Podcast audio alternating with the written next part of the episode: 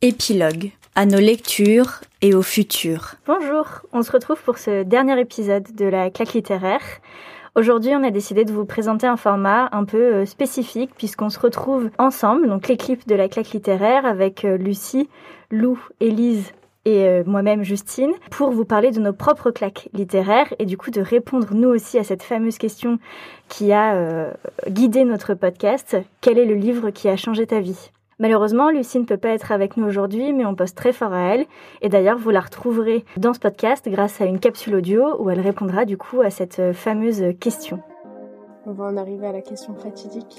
The question de ce podcast. Quel est pour toi le livre qui a changé ta vie? Pour l'anecdote, ce, livre m'a fait changer d'appartement. L'été, je, mangeais, je reprenais lire et je faisais que ça, lire toute la journée. Ma mère me lisait beaucoup d'histoires, donc j'ai vraiment baigné dans la littérature depuis mon plus jeune âge. J'aime bien mettre une image sur une histoire. Je trouve que le manga, ça peut changer ta vie, ça peut changer ta vision des choses. Comme si au moment où je lisais ce livre, je trouvais moi-même un sens à ma vie en fait, en même temps que les garçons qui cherchaient de l'heure. Je pense que ça a eu un vrai impact sur euh, la façon dont tu vois les livres et la lecture. Embarqué dans la claque littéraire. Pour commencer, Élise, quel est le livre qui a changé ta vie?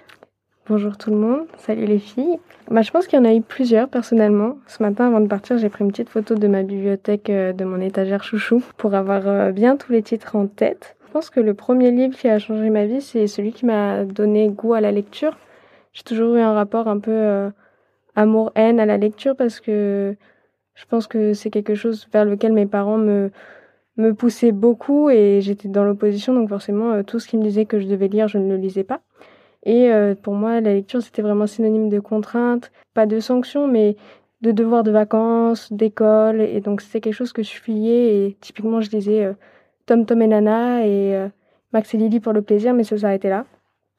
Et juste jusqu'au jour où euh, j'ai découvert euh, La guerre des clans de Erin Hunter. C'est une saga euh, de moult et moult tomes aujourd'hui, mais à l'époque, il y en avait que quelques-uns, en tout cas sortis en France. C'est une histoire de chats, de clans, de clans de chats qui vivent dans la forêt. C'est très très connu, je pense que beaucoup de gens ici connaissent. Vous connaissez les filles? Oui, de nom seulement. J'ai jamais lu, mais je sais que ça a fait un carton et et les couvertures en salon me font beaucoup rire à chaque fois parce que c'est que des chats, du coup. C'est que des chats. C'est une, multitude de chats. c'est que des chats. Et donc, j'ai vu ça dans la bibliothèque, la micro bibliothèque municipale du bled dans lequel j'ai grandi. C'était un peu mis en avant en vitrine, si on peut parler de vitrine, bien sûr. Et, donc, moi qui adore les animaux, je me suis dit, tiens, une histoire de chat, ça a l'air plutôt chouette. Et j'ai pris ça et ça a été la révélation d'une vie. J'avais 11 ans. Et après, mon goal, est devenu de me procurer absolument tous les livres de la guerre des clans et de les lire. Mais euh, comme c'était pas considéré par mes parents par de la bonne littérature tout de suite, au début ils voulaient pas. Alors en fait j'attendais qu'ils sortent en poche pour que la bibliothèque municipale puisse les acheter. Et après c'était vraiment la course parce que toutes les gamines du village voulaient les lire, donc on se battait limite pour qui sera celle qui arrivera le lundi matin en première devant la vitrine de la bibliothèque pour choper le dernier La Guerre des Clans. Et ça a été comme ça pendant tout le premier cycle. Et puis après, euh, au bout d'un moment, mes parents ont compris que c'était vraiment devenu euh, le centre de ma life et ils me les ont tous achetés un par un en grand format, s'il vous plaît. tu as eu l'évolution du coup du livre. Ouais. tu as eu le, le, maxi format quoi. C'était un peu le goal d'une vie. Et j'ai vraiment vu le prix du livre augmenté du coup grâce à la guerre des clans parce que j'ai quand même euh, je me j'arrête de les lire maintenant euh, ça va mais euh, j'ai quand même lu les trois premiers cycles en entier avec tous les hors-séries qui sont sortis au fur et à mesure j'ai vraiment vu qu'à chaque tome et eh ben le prix augmentait enfin à chaque tome peut-être pas mais je me souviens que quand j'étais quand j'avais 11-12 ans et que j'ai acheté mon premier grand format La Guerre des Clans, il devait être 13 euros. Aujourd'hui, ils les vendent à 16 euros, quoi. Enfin, c'est, c'est fou. L'inflation du prix. ouais. T'en as combien des tomes dans toute la saga, à peu près? Oh, je sais pas. Je pense qu'il y en a. Je pense qu'on doit arriver à 30 faciles aujourd'hui. 30 tomes de 400 pages à chaque fois, ça commence à ah faire. Ah oui, 400 pages Ah oui, non, c'était des gros livres. Et je me souviens même qu'avec mon frère, on se battait parce que mon frère était adoré lire pour le coup et euh, il disait un peu tout ce qui se passait. Et en fait, il profitait du fait que je sois au collège et lui rentrer plus tôt pour aller prendre mon livre dans ma chambre, le lire. Il lisait très très vite, beaucoup plus vite que moi. Et après, quand je revenais, il me spoilait c'était horrible. et est-ce qu'on peut en parler pour tous les fans de la guerre de clans qui nous écoutent de l'évolution des couvertures? Parce qu'à la base, il y avait une esthétique, vraiment une, une DA, une direction artistique pour les couvertures qui a évolué au fil du temps. Et ils ont été tous réédités récemment avec euh, de nouvelles couvertures que je trouve immondes. je suis incroyablement déçue. Et moi, il me manque un livre du premier cycle, le tome 6, et je le veux avec la couverture originale que j'adore. Et je fais toutes les brocantes, tous les book-off et tous les trucs comme ça, et impossible de le retrouver. Donc c'est un appel à l'aide que je lance aujourd'hui. Si vous avez le tome 6 du premier cycle de la guerre des clans en petit format avec la couverture originale, je vous l'achète. Au moins, au moins 35 euros. Voilà. J'irai pas plus haut parce qu'il faut pas abuser, mais c'est une quête personnelle qu'Élise, nous lance dans ce podcast. C'est un challenge. Donc voilà, voilà pour euh, peut-être pas le livre qui a changé ma vie, mais un des livres qui a changé ma vie. Oui, en tout cas dans ton jeune âge. Du coup, Lou, est-ce que toi aussi un peu une claque littéraire comme ça qui t'a marqué quand tu étais euh, bah, plutôt jeune, du coup, entre 10 et 15 ans, justement, qui t'aurait permis en tant que jeune ado de découvrir quelque chose autrement? Alors, euh, entre 10 et 15 ans, je saurais pas vraiment te répondre euh, parce que, comment dire, euh, c'est une époque de ma vie où j'ai fait une grosse pause euh, dans la lecture, alors que j'étais euh, une très grosse lectrice. Hein, je, je, bouffais les, les Harry Potter. j'étais en, en, CE1 et en une après-midi, un tome pouvait être mangé, quoi. alors qu'ils sont quand même assez assez costauds. mais entre mes 10 et 15 ans, j'ai j'ai arrêté de lire. En fait, je lisais plus que nos lectures imposées par l'école. Euh, puis bon, j'étais en filière littéraire en plus, donc euh, autant te dire que euh, on en avait. Moi, ça va être plus tard, ça va plus être euh, bah, justement en sortant de cette période de 10-15 ans où j'ai redécouvert Naruto que j'avais déjà découvert mais de façon très décousu en fait quand j'étais plus jeune, euh, où euh, je voyais euh, quelques quelques épisodes par-ci par-là, je lisais quelques tomes par-ci par-là au rayon librairie du supermarché pendant que papa et maman faisaient les courses. donc absolument pas dans, dans l'ordre, hein, parce que bon c'est quand même 72 tomes. les surtout que quand on est en, en grande surface et en pleine campagne, c'est compliqué de trouver les 72 tomes au rayon librairie de Carrefour. du supermarché on peut peut-être pas citer, euh, citer de marque. Ouh, placement de produit. Ouais. Et du coup, ouais, non, Naruto, euh, Naruto, c'est arrivé, euh, c'est arrivé un petit peu plus tard, euh, où j'ai, enfin, je l'ai redécouvert du coup un peu plus tard, et ça a été une, une, une révélation en fait, et ça a vraiment participé à la construction de la personne que je suis aujourd'hui. Ça m'a appris à être beaucoup plus tolérante, à à changer ma perception, à essayer de comprendre les perceptions des autres, à prendre du recul, à avoir conscience que euh, euh mes actes ont une conséquence. C'est arrivé en plus à une, période de ma vie où, euh, où je, me, je me cherchais et je, cherchais à me retrouver surtout parce que pendant un bon moment j'avais été bah, je me sentais vide en fait je parlais tout à l'heure du fait que j'avais totalement arrêté la lecture ça a joué aussi, mine de rien. Euh, je, je, j'avais l'impression de plus avoir de passion, euh, de plus m'intéresser à, à, quoi que ce soit en particulier, alors qu'aujourd'hui, bah, vous me connaissez, hein, c'est, la passion, c'est la passion, quoi. donc, euh, donc ouais, non, c'est, vraiment Naruto, ça a été une révélation, un vrai changement et une vraie claque. Pour le coup, le, le, le terme est approprié, et si on me demande quel est le livre qui a changé ma vie, euh, c'est celui-là qui va revenir. Et euh, ça me fait sourire parce que je me rends compte que euh, depuis le début du projet euh, qu'on a lancé, quand j'en discute avec d'autres fans de manga, y compris avec Winnie hein, dans, dans le chapitre 2, euh, le nom de Naruto revient assez régulièrement finalement. C'est un manga qui, euh, surtout quand t'es euh, quand t'es assez jeune, je pense, qui peut t'aider à te construire et à voir le monde de façon différente, à voir tes relations aux autres de façon différente et finalement, ça t'apaise un sens. Parce que tu apprends encore une fois, je reviens à cette idée de, tolérance, hein. euh, mais c'est vraiment ça tout, au long du manga, c'est même si on a des visions totalement différentes, même des personnes qui ont fait du mal, même euh, tout ça, il faut, il faut savoir pardonner, euh, pas seulement pour les personnes, mais pour soi-même aussi, parce que vivre dans la haine et vivre dans la colère et vivre avec des sentiments négatifs, en fait, ça n'aide pas à, s'épanouir au quotidien. Donc, euh, donc voilà, j'ai beaucoup parlé, mais euh, c'est un livre qui a vraiment une grande place, euh, une grande place dans ma vie. Et, et, le personnage principal de Naruto, a grandement influencé ma façon de penser et la personne que je suis aujourd'hui, encore une fois. je ne sais pas si ça te fait ça toi aussi, Elise, mais quand tu dis que ça t'a bah, changé ce qui tu es en fait et, ça t'a influencé sur ce que tu avais envie de devenir. Moi, quand je parle de toi, souvent je dis mais Lou, c'est la personne la plus bienveillante que je connaisse. Elle a aucune penser à mal envers les gens, elle est hyper tolérante. Et, du coup, quand tu t'emploies les mots là de tolérance, tout ça, je me dis, mais oui, en fait, c'est Lou. Mhm. Et, et, vraiment, à chaque fois que je parle de toi, je me dis, mais en fait, Lou, c'est vraiment une personne hyper, enfin voilà, bienveillante. Mhm. Euh, je dis même parfois, mais c'est un bisounours, elle est hyper gentille. Oh. Et, du coup, c'est vrai que je trouve que quand tu parles de Naruto, euh, bah, je me dis, oui, en fait, c'est ça. De, ouais, c'est, ça fait vachement écho à des situations qu'on a pu vivre avec toi euh, ces deux dernières années. Et moi qui n'ai pas lu Naruto, mais qui connais un petit peu l'histoire quand même, bah, je vois maintenant. C'est quelque chose que j'aurais pas du tout euh, euh, mis le doigt dessus euh, il y, a, y a deux ans. Bah, Aujourd'hui, je suis en mode, bah, ouais, c'est clair. C'est clair, c'est loup. oh, ça me touche énormément, les filles, là, vous vous rendez pas ah. compte.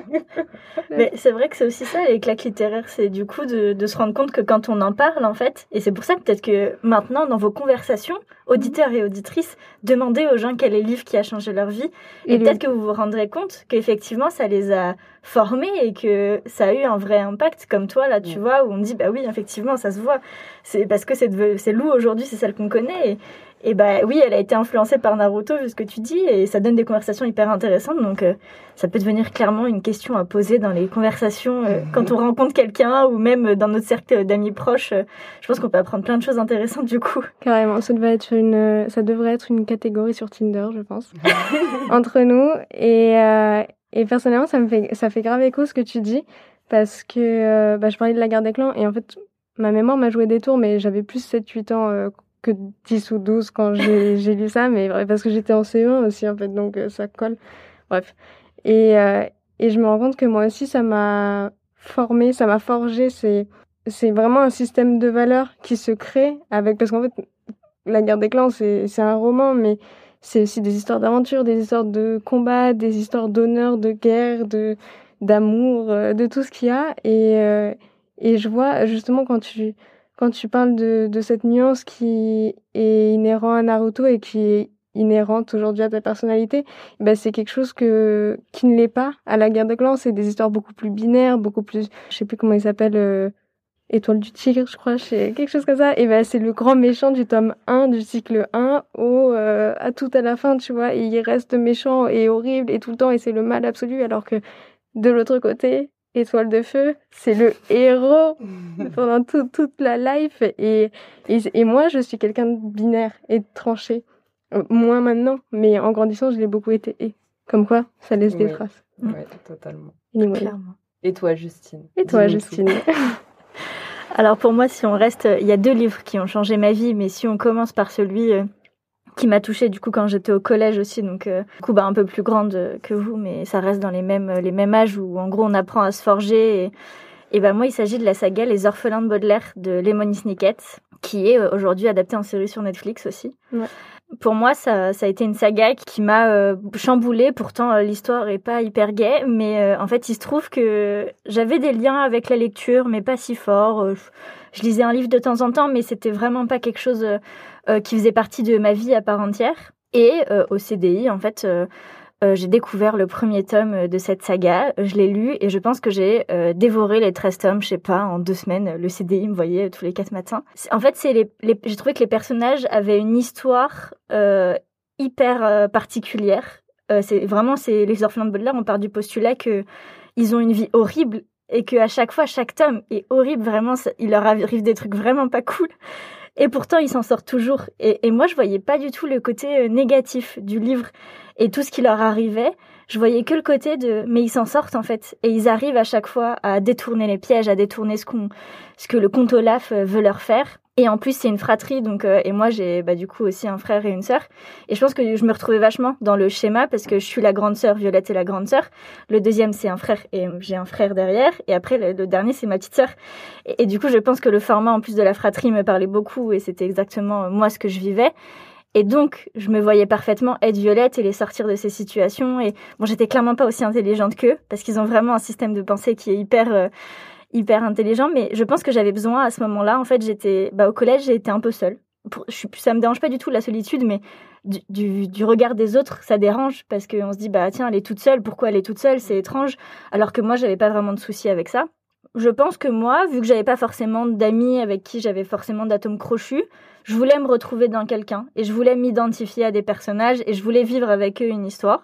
Et je pense que c'est ce qui s'est passé du coup avec euh, bah, les orphelins de Baudelaire. Je me suis retrouvée dans cette fratrie.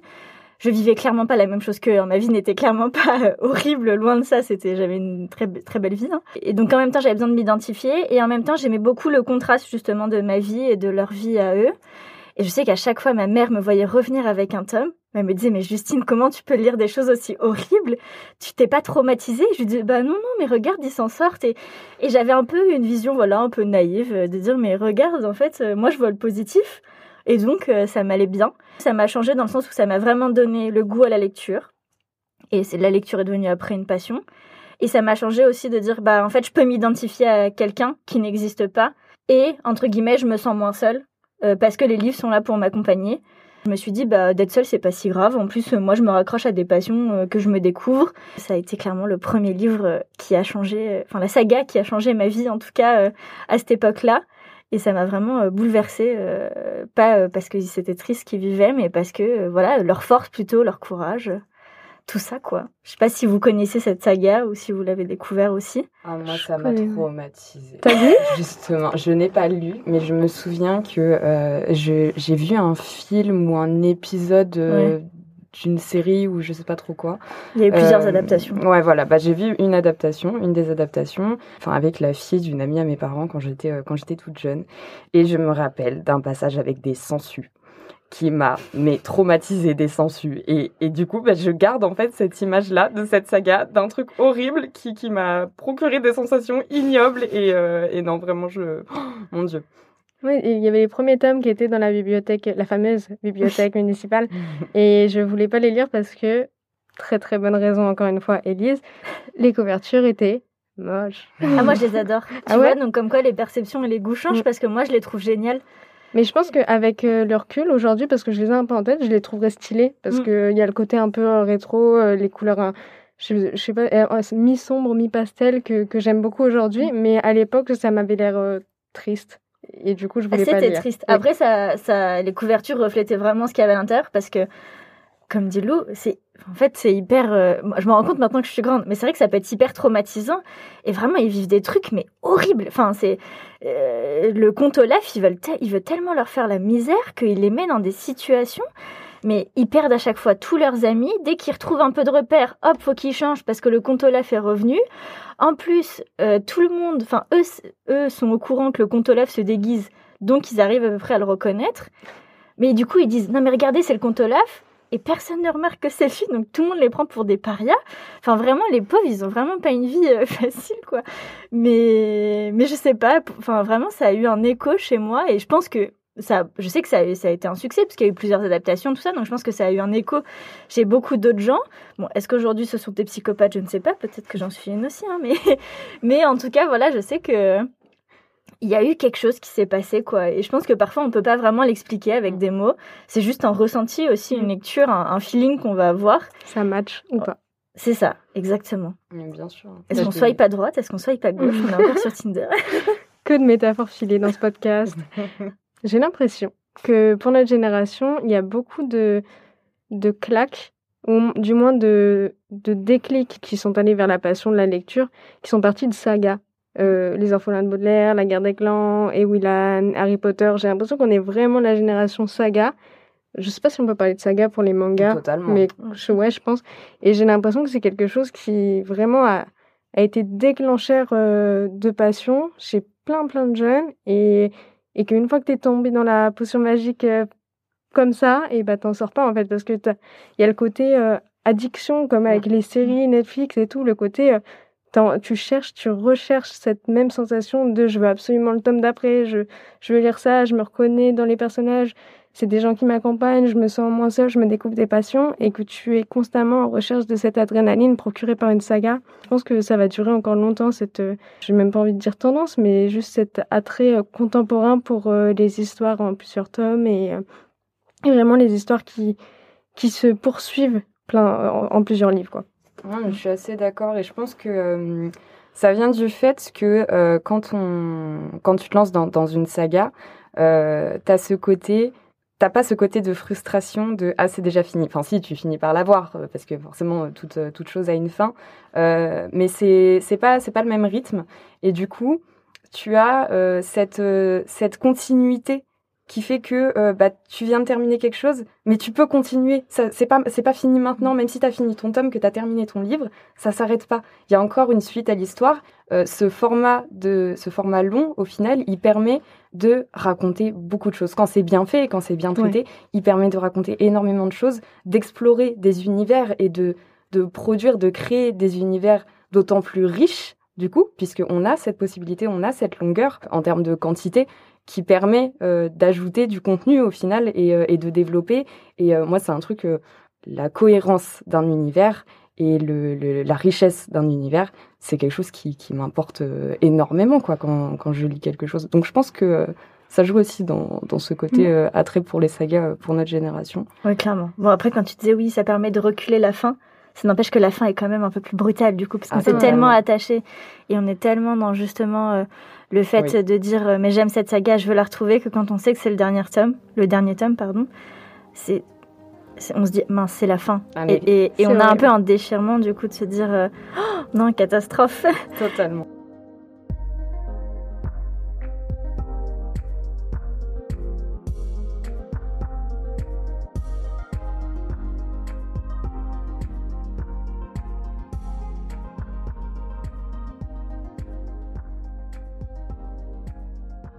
du coup, donc là, on a parlé de nos claques littéraires quand on était jeunes. Est-ce que vous avez des claques littéraires, du coup, quand vous, êtes, euh, quand vous étiez plus âgé? Loot, pourquoi pas? Ça va parfaitement faire le lien avec euh, ce qu'on disait à l'instant en termes de longueur et en termes de déchirement quand la fin arrivera. C'est One Piece. One Piece, évidemment. Je parlais de Naruto tout à l'heure, mais euh, Naruto et Luffy, c'est ces deux personnages-là et c'est ces deux protagonistes-là qui, qui font ce que je suis aujourd'hui. Parce que Luffy, c'est celui qui euh, apporte le sourire aux gens. C'est celui qui apprend aux autres à s'accepter eux-mêmes.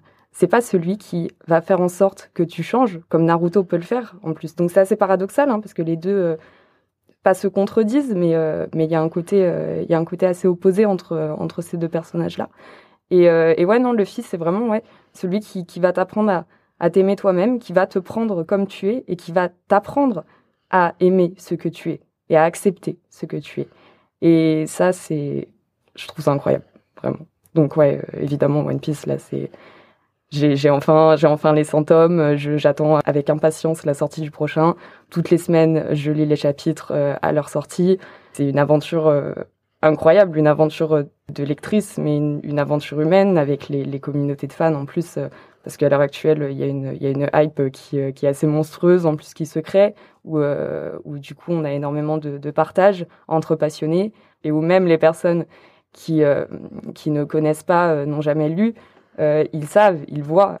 Ok, la longueur est un grand frein généralement quand, quand des gens veulent commencer, mais en même temps, enfin, c'est tellement bon, c'est ce qu'on disait, t'as pas envie que ça s'arrête. C'est avant d'avoir commencé, tu regardes le truc, tu te dis, ok, euh, c'est trop long. Euh, j'ai pas la, j'ai pas, j'ai la flemme, j'ai pas la force, euh, j'ai pas le temps. Euh, et une fois que que t'es à jour, mais tu te dis mais j'en veux plus, j'en ai pas assez en fait. Donc euh, donc ouais, c'est incroyable. Il y a un peu un sentiment contradictoire. Tu sais au début tu te dis non je veux pas y aller. Et à la fin tu te dis mais heureusement que j'y suis allée. Et en fait là j'en fais encore alors que au début tu te disais mais non c'est trop long, je peux pas. C'est comme quand tu pars en colo de vacances.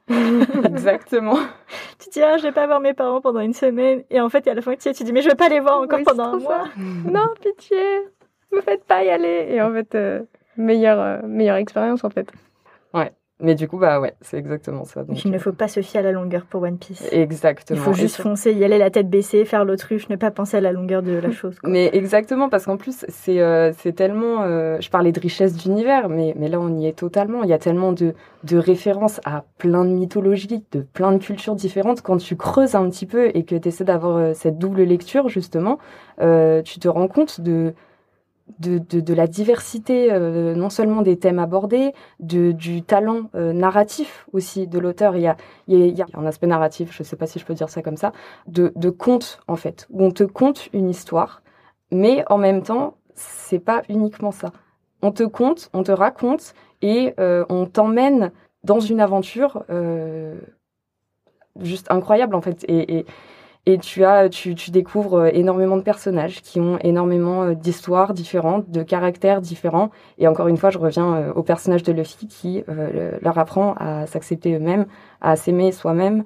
Et malgré tout, c'est ce côté-là qui va faire que même si ils s'acceptent eux-mêmes, même si ils acceptent leurs rêves et qu'ils vont vouloir accomplir, accomplir leurs rêves, c'est quand même celui de Luffy qui va passer avant le leur parce que leur loyauté euh, envers, euh, envers ce, ce, garçon au chapeau de paille est tellement euh, forte que ça va venir d'eux-mêmes en fait. C'est d'eux-mêmes qu'ils vont vouloir dédier leur vie à Luffy alors que Luffy ne le leur demande pas. Luffy, ce qu'il leur demande, c'est de toi, accomplis tes rêves. Et en plus de ça, bah, on fait route ensemble et on accomplit tous nos rêves ensemble.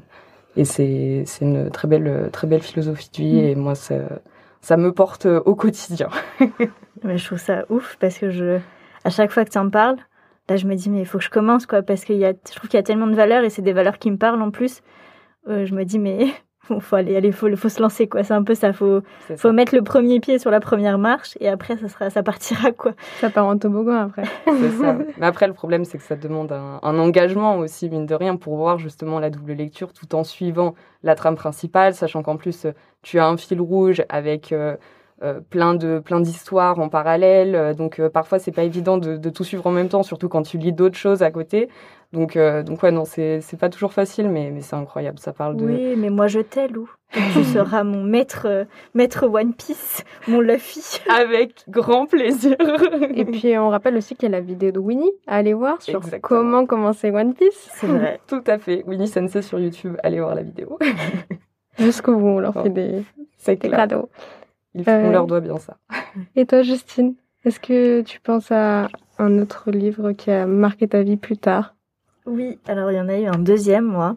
C'est L'horizon à l'envers de Marc Lévy.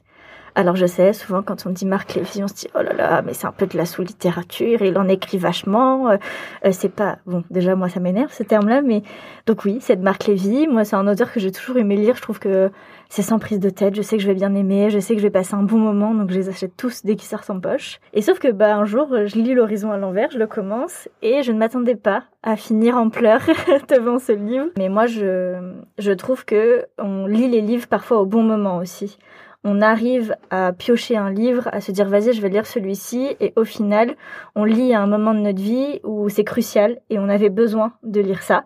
J'ai l'impression que dès que je vais parler d'un livre qui a changé ma vie, je vais dire que je me sentais un peu un peu seule, mais euh, pour le coup là, euh, j'étais un peu en dans un entre-deux où je sais pas, j'avais besoin de d'amour, de, de vivre quelque chose d'un peu d'un peu fort. Euh, j'avais quoi c'était juste avant de me mettre avec euh, mon chéri actuel euh, depuis, avec lequel je suis depuis 8 ans. Donc comme quoi ça m'a peut-être motivé derrière à trouver quelqu'un. mais euh, mais ouais, je, je bah, parfois on a juste besoin d'amour en fait. mais c'était même pas forcément de l'amour avec un conjoint, c'était l'amour même d'amitié, tout ça. Et je prends ce livre, je le lis. Et du coup, c'est une histoire d'amour entre deux personnes. Et en fait, euh, cette histoire d'amour, elle est décuplée au centuple parce qu'ils vont tout faire pour être ensemble. Et, vraiment, mais tout faire dans la durée. C'est-à-dire qu'il y a, pour eux, faut qu'ils passent leur vie ensemble. Et, c'est pas autrement. Et donc, quand je l'ai lu, ça m'a fait un électrochoc. Et je me suis dit, mais je veux ce genre d'amour-là avec euh, mes amis aussi. Je veux pouvoir dire, euh, mais je veux passer ma vie avec eux, je veux jamais les quitter.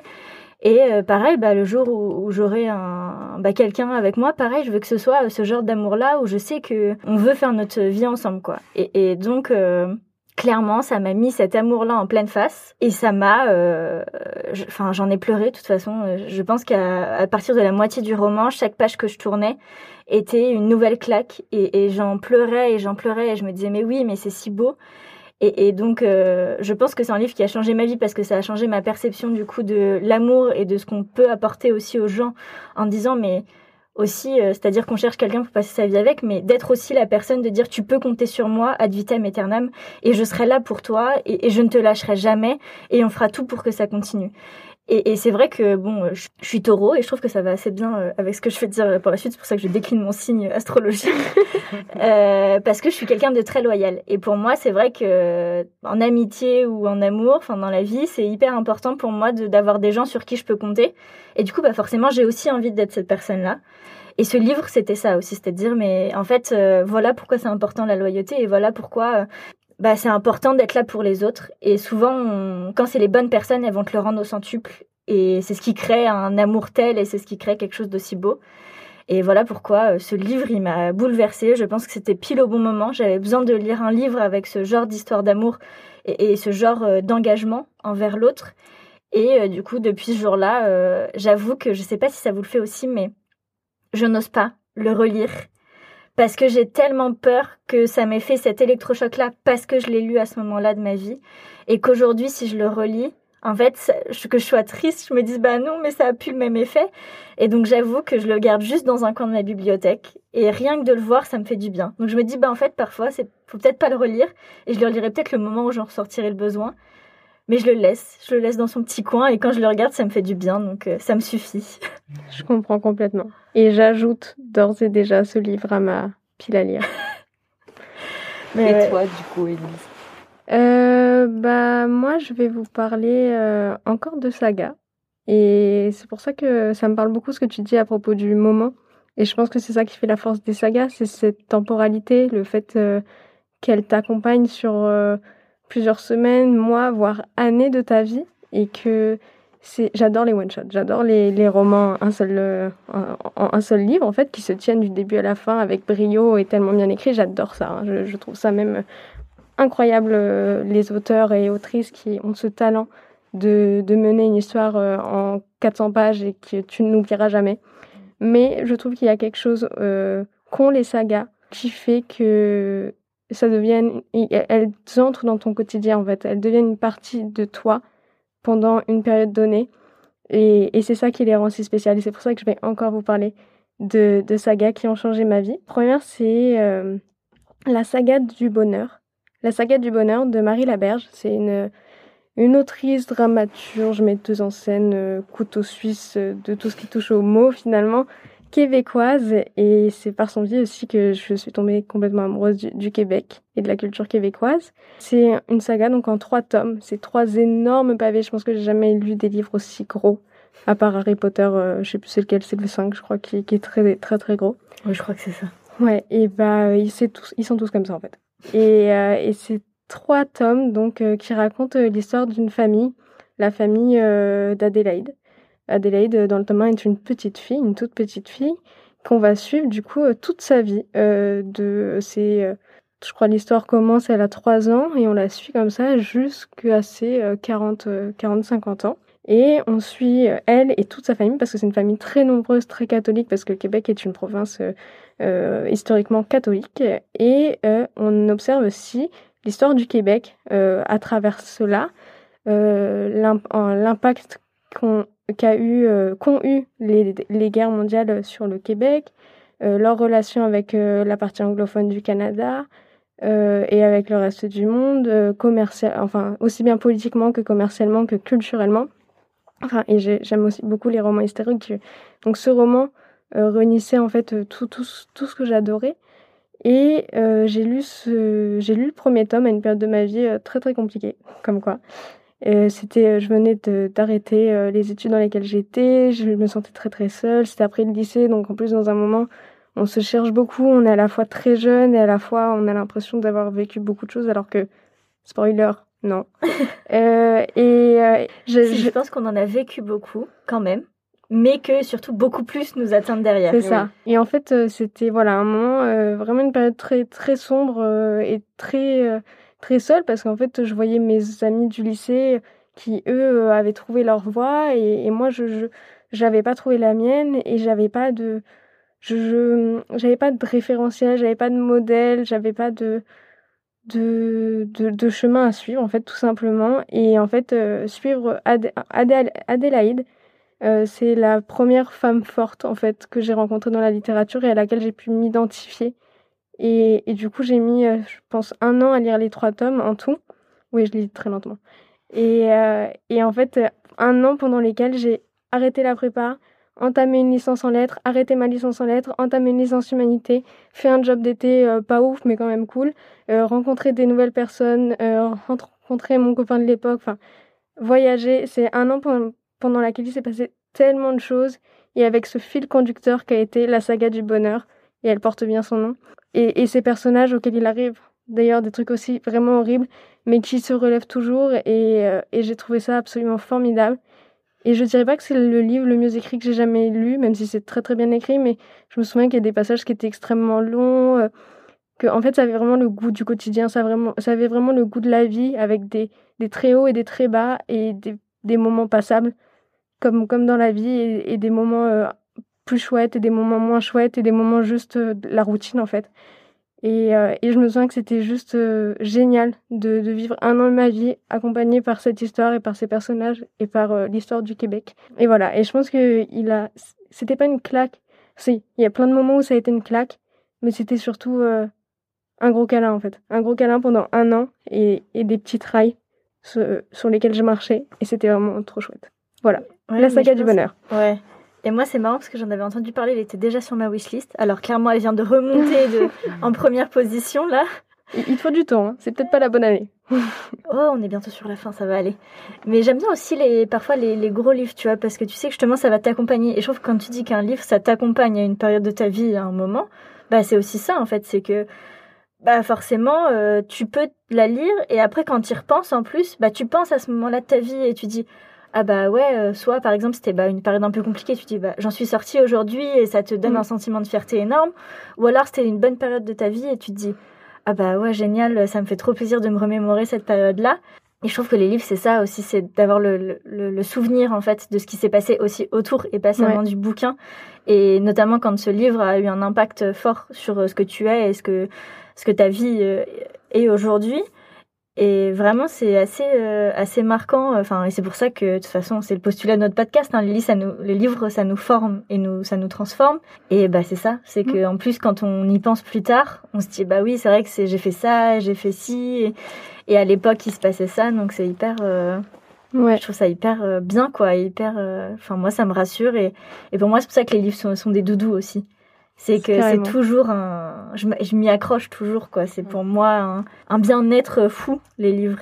Et ce livre, en l'occurrence, j'ai essayé de le relire plusieurs fois. Donc c'est marrant. Et j'ai arrêté au bout de 20 pages parce que, bon, déjà, je me, ça me rappelait à quel point il était long et que je me suis dit, bon, c'est peut-être pas le bon moment. Mais et aussi parce que je retrouvais pas. Enfin, déjà, ça me ramenait, euh, je sais pas, 5 ans en arrière. Mmh. Et je retrouvais pas cette saveur de. Enfin, ouais, cette saveur de mais, mais j'ai besoin de ça, j'ai besoin de ce livre. Et et vraiment, ce livre, il a, il a, il a changé ma vie, en fait. Il a, il a accompagné un changement et il y a participé. C'est mmh. très bizarre, mais j'ai une relation hyper euh, matérielle et hyper tendre avec, euh, avec cette saga. Et, euh, et je pense qu'un jour, dans, dans 10 ans, je la relirai. et sinon, il y en avait une autre aussi. Je vais parler très brièvement, mais c'est parce que c'est quelque chose qu'on n'a pas abordé. C'est un aspect de la lecture qu'on n'a pas abordé jusqu'à maintenant dans le podcast. Et j'y ai pensé il y a quelques jours quand j'ai fini la saga d'Ewilan de Pierre Bottero, à propos de laquelle je parle déjà dans le chapitre 4. Euh, et c'est un, enfin, je vais pas revenir sur l'histoire parce que j'en parle pas mal dans cet épisode, mais, mais j'ai adoré. Et en fait, euh, je me suis rendu compte qu'elle avait changé euh, ma vie, mais de façon très pratico-pratique. C'est-à-dire que, en dehors du fait que c'est une histoire géniale avec des personnages géniaux, des valeurs géniales et une vision du monde incroyable, elle a changé ma vie dans les faits parce qu'en fait, elle a changé mon rapport au transport en commun. C'est-à-dire que je travaille sur Paris, en fait, et du coup, j'ai euh, trois heures de transport euh, en commun par jour, et c'est quelque chose que j'ai toujours détesté. On vit en région parisienne, donc euh, moi, ça a toujours été mon quotidien, les transports en commun, et ça a toujours été un calvaire. Et depuis que j'ai commencé Ewilan, et que c'est la seule saga de ma vie, le seul livre que j'ai réussi à lire dans le train, mais pas juste lire en diagonale, je veux dire vraiment lire lire, euh, t'as pas envie de descendre du train en fait. Et bah ça a complètement changé ma vie parce que euh, ça a amélioré euh, la qualité de mes journées en fait. Ça, je commence mes journées de façon hyper agréable et je les finis de façon hyper agréable. Et peu importe ce qui se passe entre ces deux moments, et bah il y a ça en fait. Il y a la lecture qui m'accompagne et qui a vraiment changé ma vie concrètement. Et je trouve ça complètement fou. Vive Voilà. les malaises voyageurs finalement. C'est ça. L'autre jour, il y avait un, un bagage oublié, oublié à Saint-Lazare. Et du coup, on s'arrêtait en plein milieu des voies euh, vers Agnières, tout ça. Et ils nous ont dit clairement euh, Bon, je suis désolée. euh, je pense que le train, il va pas redémarrer d'ici une heure. je suis vraiment désolée. J'ouvre les portes comme ça, vous pouvez aller fumer un peu sur les quais si vous voulez. Et moi, j'étais en mode Mais trop bien, quoi. trop, trop bien. Ça, c'est quand même fou. Vas-y, redis le titre. Et Willan, c'est c'est deux trilogies qui se suivent. Il y a d'abord La quête des Willan, puis Les mondes des Willan, et c'est écrit par Pierre Bottero. Et, euh, en fait, un- ça existe depuis très longtemps, et à la base, c'est vraiment du roman jeunesse, mais moi, j'ai découvert euh, a posteriori. Et, euh, et voilà, et ça m'a vraiment... tu parlais d'univers, c'est tout un univers, c'est génial. Et j'ai- réussi à échapper à ma réalité et à, à la rendre, en fait, meilleure. Et, et voilà, lisez ces livres dans le train, ça vaut le détour. Ouais, bah, c'est vrai que c'est assez fou parce que moi, pareil, j'ai une haine contre les transports assez, assez violente et je trouve, ça, je trouve ça cool que la lecture elle puisse aussi nous changer dans ce sens-là. Et c'est pour ça que c'est hyper intéressant que tu en parles. Et je pense que de toute façon, quand tu dis Pierre Bottero, beaucoup de nos auditeurs et nos auditrices nous diront qu'il a, il a changé la vie de beaucoup de monde, cet Mm. homme. Et parce qu'en fait. Pierre Bottero est aujourd'hui décédé. Euh, il est décédé assez jeune euh, d'un accident de voiture, si je dis pas de bêtises. Je crois que c'était moto, mais Moto, oui, accident de la accident route. de la route. Il y a beaucoup de lecteurs qui ont ressenti une tristesse profonde parce qu'il a euh, bouleversé avec la quête des Willan, justement, euh, bon nombre de vies. Et euh, il a écrit aussi d'autres sagas et beaucoup de livres chez Rajo. Et je sais que j'ai pu participer, moi, à l'époque, au Salon de Montreuil, il y avait eu un hommage qui lui était rendu avec, du coup, sa famille qui était présente. Et moi qui n'avais jamais lu aucun de- des livres de Pierre Bottero, c'était hyper émouvant parce qu'il y avait beaucoup de lecteurs et de lectrices du coup dans la salle. Et ils émettaient tous une telle admiration et une telle, euh, ben, un tel dévouement à cet auteur euh, en lui disant bah merci, parce qu'il y avait beaucoup de témoignages et les gens lui disaient merci. Et c'est là où on voit à quel point il a eu un impact sur la vie des gens et c'était beaucoup de beaux témoignages et, et donc voilà aussi des auteurs tout simplement qui écrivent telle ou telle saga, mais en fait qui vont nous accompagner dans notre vie. C'est vrai que là on parle de livres, mais il y a aussi des auteurs qui, qui vont nous chambouler. Et, et on va se dire, bah ok, lui, c'est sa plume qui m'a marqué plus que l'histoire. Et je le suivrai euh, toute ma vie, en fait, sur tout ce qu'il écrira. Et donc je pense que c'est pour ça aussi, c'est bien, on peut finir, c'est bien de finir sur Pierre Bottero aussi, parce que je Mhm. pense que euh, il y, a, il y a quelque chose aussi à creuser, euh, peut-être dans, un autre podcast un jour, je ne sais pas, mais Un hors-série. mais en tout cas sur les auteurs aussi qui, Ouais. qui clairement font partie à part entière de, de nos vies parce que là on parle surtout des histoires et des personnages qu'ils ont créés mais eux-mêmes aussi du coup bah, ils y mettent un peu du leur donc euh, c'est aussi grâce à eux euh, qu'on a nos claques littéraires aujourd'hui quoi. Mais je suis dévastée en fait. J'ai fini le livre, j'étais euh, dévastée. Il me reste encore le dernier tome d'Elana, euh, qui est la suite chronologique du coup, donc euh, ça va, j'ai encore un petit bonbon sucré à, à, à déguster. Euh, on arrive à la fin de cet épisode. Ouais, on, aura, on aura bien parlé, Oui. on Ouais. a bien partagé nos claques littéraires. Je pense qu'on a encore donné pas mal de recommandations Mm, parce que tout le monde peut aller se plonger dans les livres qu'on a cités.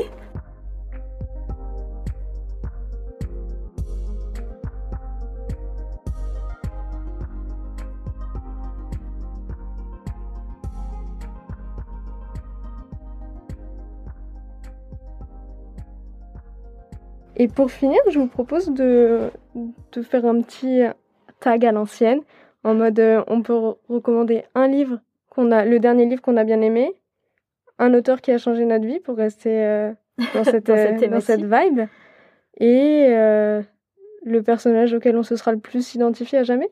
Ok, t'as une idée toi? Euh, un auteur que je vais vous recommander, que, dont je lis absolument tous les livres, c'est Gabriel Katz. C'est un auteur de fantastique fantasy euh, qui a écrit euh, par exemple La maîtresse de guerre et une saga aussi que j'ai lue il y a quelques années et que j'ai adoré, mais impossible de retrouver les noms. On vous le dira au montage. Ça m'arrive tout le temps. Ouais, Ce sera dans la description. c'est ça, on vous le mettra dans la description. Mais de toute façon, tous les livres de Gabriel Katz sont absolument formidables. J'attends les prochains avec impatience. Et euh, ah, ça m'énerve de pas retrouver le nom. Mais euh, on va vous le mettre en description. Donc pour l'auteur Gabriel Katz, pour euh, le rom... enfin pour le livre euh, Marocco, je vais vous recommander une BD parce qu'on en a pas beaucoup parlé au cours de ce podcast, mais pour moi c'est vraiment un, genre qui est très important pour moi et qui m'a apporté plein de choses. Et je vais vous parler de l'Odyssée d'Akim de Fabien Toulmé, qui est en fait l'Odyssée d'un réfugié syrien qui essaye de, rejoindre la, France. C'est une histoire vraie, donc c'est-à-dire que Hakim, le, personnage principal, existe et que Fabien Toulmé a recueilli ses, propos pendant plusieurs mois voire années, pour euh, ensuite faire euh, cette, euh, série de BD qui est en, trois volumes. Et pour moi, ça a été vraiment une énorme claque, donc je, vous la conseille. C'est, c'est une leçon de solidarité, de bienveillance et de, de valeur humaine qui, je trouve, est, indispensable aujourd'hui. Et enfin, un personnage. Bah, je, bien sûr, Adèle Haïd, dont j'ai parlé tout à l'heure. Et sinon, je pense que c'est, c'est Elana, de, qui est un personnage féminin créé par, par Pierre Bottero. Alors, pour ma part, euh, en recommandation, je vais donner une recommandation un peu euh, originale puisqu'il s'agit d'un roman en vers libre, euh, donc c'est peu commun. Je trouve que donc, vous les filles, vous savez, mais nos auditeurs ne le savent pas. en ce moment, on écrit notre mémoire. Et le mien, du coup, c'est sur la diversité dans la littérature jeunesse. Et donc j'ai lu beaucoup de livres avec euh, de la diversité à l'intérieur. Et il s'agit du coup là de En apnée de Meg Graham euh, chez les éditions Talent Haut. Euh, donc c'est une petite fille qui s'appelle Maxime et en fait elle ressent du coup des sentiments bah, qu'elle sait pas trop décrypter parce que pour elle on lui a toujours dit que bah, les sentiments amoureux c'était réservé aux garçons. Donc elle se dit bah, pourtant j'aime pas j'aime pas Chloé comme j'aime mes copains donc ça m'étonne c'est un sentiment un peu plus fort et du coup, on va suivre euh, les, les pensées de Maxime et du coup, tout ce qu'elle se dit autour de ses sentiments, tous les questionnements qu'elle se pose. Et le vers libre, en fait, donne vraiment euh, une émotion hyper différente. Ça permet aussi de rendre les mots et ses pensées bien plus percutantes. Et du coup, on se retrouve dans toute cette réflexion de Maxime, qui est une petite fille. Donc, on se dit, mais c'est c'est euh, c'est horrible de se poser toutes ces questions là alors que c'est si évident de se dire bah voilà c'est tout c'est des sentiments amoureux. Et voilà donc moi ça m'a beaucoup chamboulé parce que c'est un roman qui est très court mais en même temps euh, hyper euh, incisif et hyper percutant. Donc vraiment je vous le recommande vivement. Pour l'auteur qui a changé ma vie moi c'est une autrice et donc tu parlais bande dessinée, c'est marrant parce que justement je m'étais dit aussi qu'on avait peu parlé de bande dessinée, donc ça va être Carbone. Euh, qui, a, euh, qui est scénariste du coup de bande dessinée euh, et qui du coup elle fait aussi des livres pour enfants je crois mais moi c'est surtout elle change ma vie surtout par rapport à son côté scénariste elle a écrit la saga de bande dessinée qui est ma saga favorite qui s'appelle la boîte à musique qui est illustrée par Gégé vraiment Carbone elle, elle moi, elle me chamboule à chaque fois parce qu'elle arrive à créer, justement, tu parlais double lecture dans le manga, et ben là c'est ça, c'est de dire, euh, on est censé le lire quand on est enfant, mais quand on lit adulte, c'est limite encore mieux mm. parce que ça a tellement de messages, euh, que ce soit écologique, euh, autour de l'amour des autres, autour de parfois du harcèlement, enfin elle y met tellement de références à notre vie à notre société que moi je suis toujours euh, hyper admirative de ce qu'elle fait. Donc euh, voilà, je voulais lui rendre un petit hommage grâce à ton petit tag. Et après, personnage auquel euh, je m'identifie, moi un genre que je lis beaucoup, c'est la romance. Donc euh, forcément, ça change pas euh, forcément ma vie parce que c'est un, un, genre qui est pour moi doudou. Donc euh, c'est juste un genre qui est réconfortant, mais il y a de plus en plus de romances qui abordent des thèmes assez forts. Le dernier personnage, du coup, dans lequel je me suis reconnue dans une romance, c'était Eden dans Nos âmes tourmentées de Morgane Moncombe, publié chez Hugo Nu Romance. Euh, c'est une femme euh, qui est euh, qui a beaucoup de caractère, qui sait ce qu'elle veut. Moi, m'a chamboulée parce que je me suis reconnue dans pas mal de ses de ses états d'âme et de ses réflexions. bon, pareil, elle a eu une vie assez atroce et je me reconnais pas sur des, certains aspects de sa vie. Mais par contre, je me suis reconnue dans ses traits de caractère, de dire ne jamais rien lâcher, toujours aller de l'avant. et voilà, donc je pense que c'est à elle que je vais rendre hommage aujourd'hui.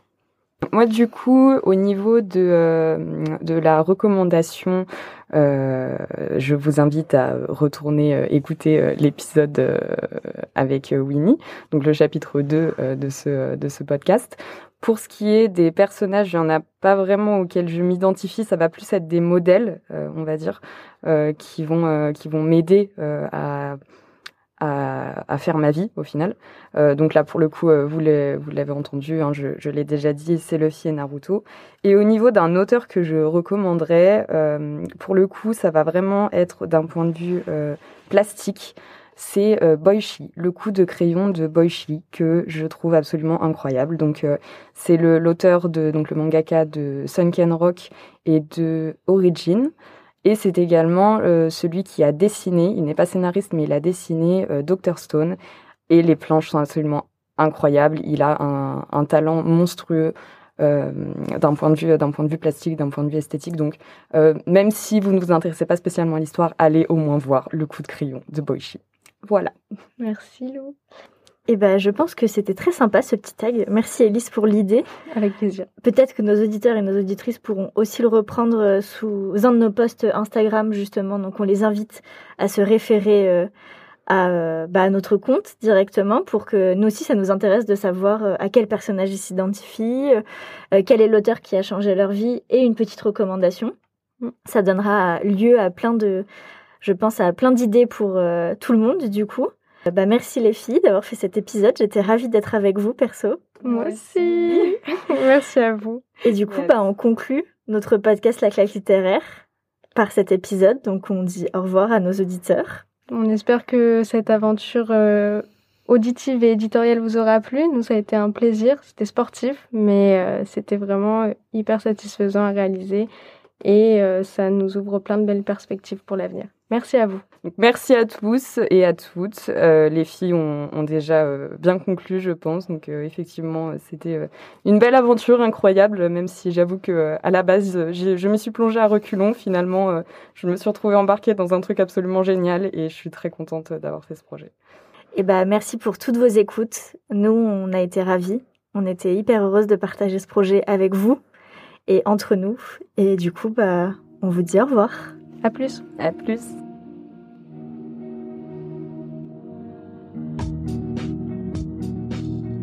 Et toi, quel est le livre qui a changé ta vie? Alors, la claque littéraire, c'est déjà fini. Du coup, moi, si j'avais des titres à donner qui m'ont marqué, euh, déjà, il faut savoir que quand j'étais plus jeune, je disais ne pas aimer lire. En fait, l'idée qu'on nous impose à l'école de lire, ça m'a un peu beaucoup éloignée de, de la lecture. Mais je me souviens quand j'étais jeune, je passais du temps au CDI à lire la BD Lou. C'était une petite fille euh, à laquelle je m'identifiais. Enfin, j'avais envie d'avoir un peu la même vie qu'elle, je me rappelle. Mais c'est dans un souvenir très lointain. Sinon, récemment, un des livres qui m'a marqué, marqué dans le émotionnel et quand quand j'y repense, je ressens toujours, euh, toujours de, des émotions vives. En fait, c'est Libre d'aimer d'Olivier Merle. Donc, c'est une histoire qui se passe pendant la Seconde Guerre mondiale et c'est une histoire d'amour entre deux femmes, l'une qui est mariée à un collabo et l'autre euh, qui est juive.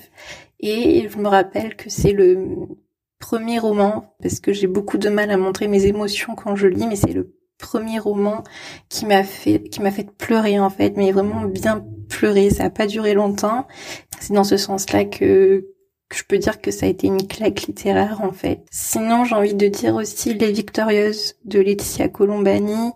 Euh, j'ai beaucoup aimé suivre euh, le personnage principal qui fait une dépression et en fait qui se retrouve à aller mieux euh, en, en, aidant les autres. Ça a été une grande leçon pour moi pendant lequel j'ai lu. Ça a été vraiment ouais une, leçon. Ça a prouvé que on peut guérir en aidant les autres, on peut guérir par l'écriture. L'écriture qui est une activité que j'aime beaucoup. Et en fait, euh, on se rend compte que malheureusement la dépression, le burn-out, ça peut toucher beaucoup beaucoup de monde. Et ouais, se retrouver, c'est euh, aller vers les autres, aider les autres qui sont en, grande difficulté, même les autres personnages qui sont en grande difficulté au, palais de la femme. Ouais, je me rappelle l'avoir refermé en disant waouh, quelle claque. Ensuite, pour, euh, faire des euh, le petit tag, donc quel personnage euh, auquel je m'identifie, le personnage auquel je m'identifie, je dirais Coming In, qui est un roman graphique en fait qui est sorti tout récemment d'Elodie Font. J'espère que je dis bien le nom je me suis identifiée à la personnage, euh, ouais, au personnage qui fait son cheminement intérieur, euh, qui s'accepte en tant que lesbienne. Et je pense que ça a une petite résonance en moi quand je quand je l'ai lu, donc il y a très peu de temps, je crois que c'était le mois dernier. Ensuite, une recommandation, je dirais Earth, Earthstopper d'Alice Osman parce que c'est une petite histoire d'amour toute mignonne, un roman graphique en quatre tomes qui se lit hyper vite et c'est un peu une lecture doudou qui fait toujours du bien. Voilà, un petit, j'ai envie de dire, une petite lecture avec un petit chocolat chaud, euh, voilà, toute mignonne. Euh, on passe vraiment du bon temps. Et comme auteur, euh, je dirais Laetitia Colombani. C'est vraiment une autrice que j'aime beaucoup et c'est pas pour rien qu'elle fait partie de mon corpus du mémoire et voilà, j'aime beaucoup comment elle écrit. Elle a écrit La Tresse aussi et vraiment une autre claque également. Merci en tout cas pour ce beau projet. Merci euh, à tous les intervenants et les intervenantes qui m'ont donné envie d'acheter plein de livres et de découvrir plein de plein de livres.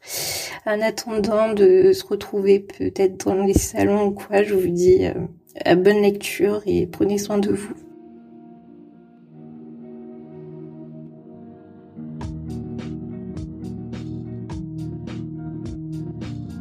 Ce que vous venez d'écouter était le dernier épisode de la claque littéraire. Alors un grand merci à vous de nous avoir suivis dans cette folle aventure audio. Nous espérons sincèrement que vous avez apprécié le voyage. Vous n'êtes pas encore arrivé à destination? Pas d'inquiétude. Les épisodes du podcast ne vont nulle part. Ils resteront disponibles sur votre plateforme d'écoute préférée et ce, indéfiniment. N'hésitez donc pas à nous laisser une note, un commentaire et à vous abonner pour continuer à faire vivre la claque littéraire et nous vous donnons rendez-vous sur notre compte Instagram pour discuter et débattre des sujets abordés tout au long du podcast. Pour nous, c'est une page qui se tourne. Dans quelques semaines, nos diplômes en poche, nous nous envolerons vers de nouveaux horizons. Mais bon, on ne se fait pas d'illusions. Tous les chemins mènent au livre et nos routes se croiseront probablement à nouveau. Alors, à bientôt!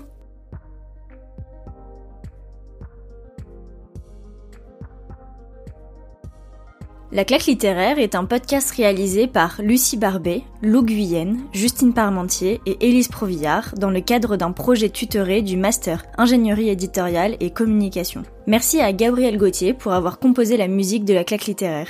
Pour finir, merci à l'équipe pédagogique du Master IEC pour leur confiance et leur accompagnement.